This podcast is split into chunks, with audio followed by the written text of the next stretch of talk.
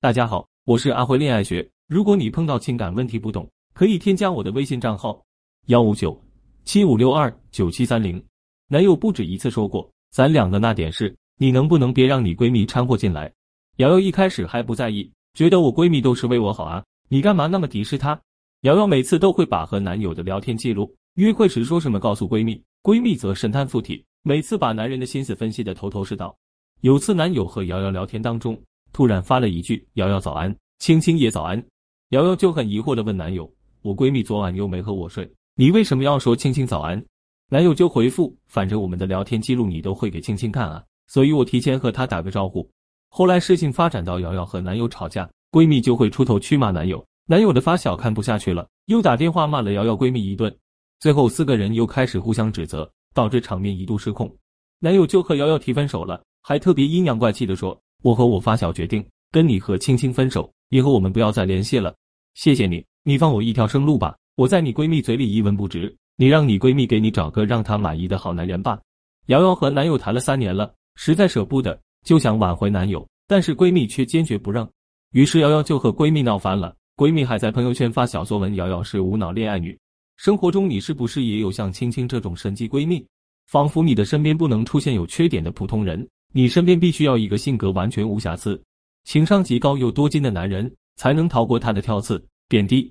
但是你要是真的找到这样的男人，恐怕闺蜜心里也不会多开心。我要告诉你的是，即使你的闺蜜是好心，你恋爱时也不要太遵从她的爱情意见，因为天下闺蜜的劝说倾向都出奇的一致，就是劝分。如果你们的爱情就像瑶瑶一样，已经夹杂了过多其他人的影响，导致最后出现了分崩离析的倾向，你该怎么办呢？这时候。最重要的方法是边界划分法。瑶瑶和男友的恋情之所以会演变成现在这样，很大的原因在于瑶瑶、闺蜜、男友三人没有边界感。瑶瑶一开始就不该邀请闺蜜介入自己的感情，也不应该把自己情感上的事情事无巨细的和外人讲，更不应该让闺蜜和男友的距离太近。比如我的另一个粉丝小球就做得很好，闺蜜和她男友彼此连微信都没有加，平时他们都在一个好友群里，有事就群聊。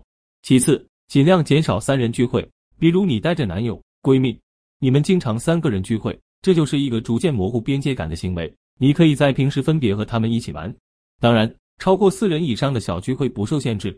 最后，你在和闺蜜诉说烦闷的时候，你不要先给男友负面定性，因为闺蜜对男友印象的好坏和你的描述有很大的关系。不信，你可以听一听以下两段话：我男朋友简直是头猪，我跟你讲，他简直要气死我。昨天他巴拉巴拉。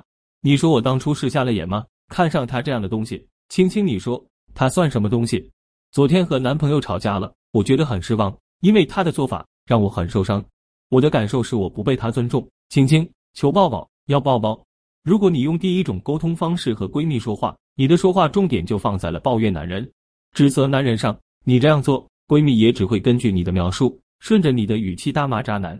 如果你用第二种沟通方式和闺蜜说话，你把说话的重点放在描述自己的感受上，并且你引导闺蜜来关心你，这样闺蜜的思维重点就会放在你的情绪上，她会想办法安慰你，大概率闺蜜就不会超越边界。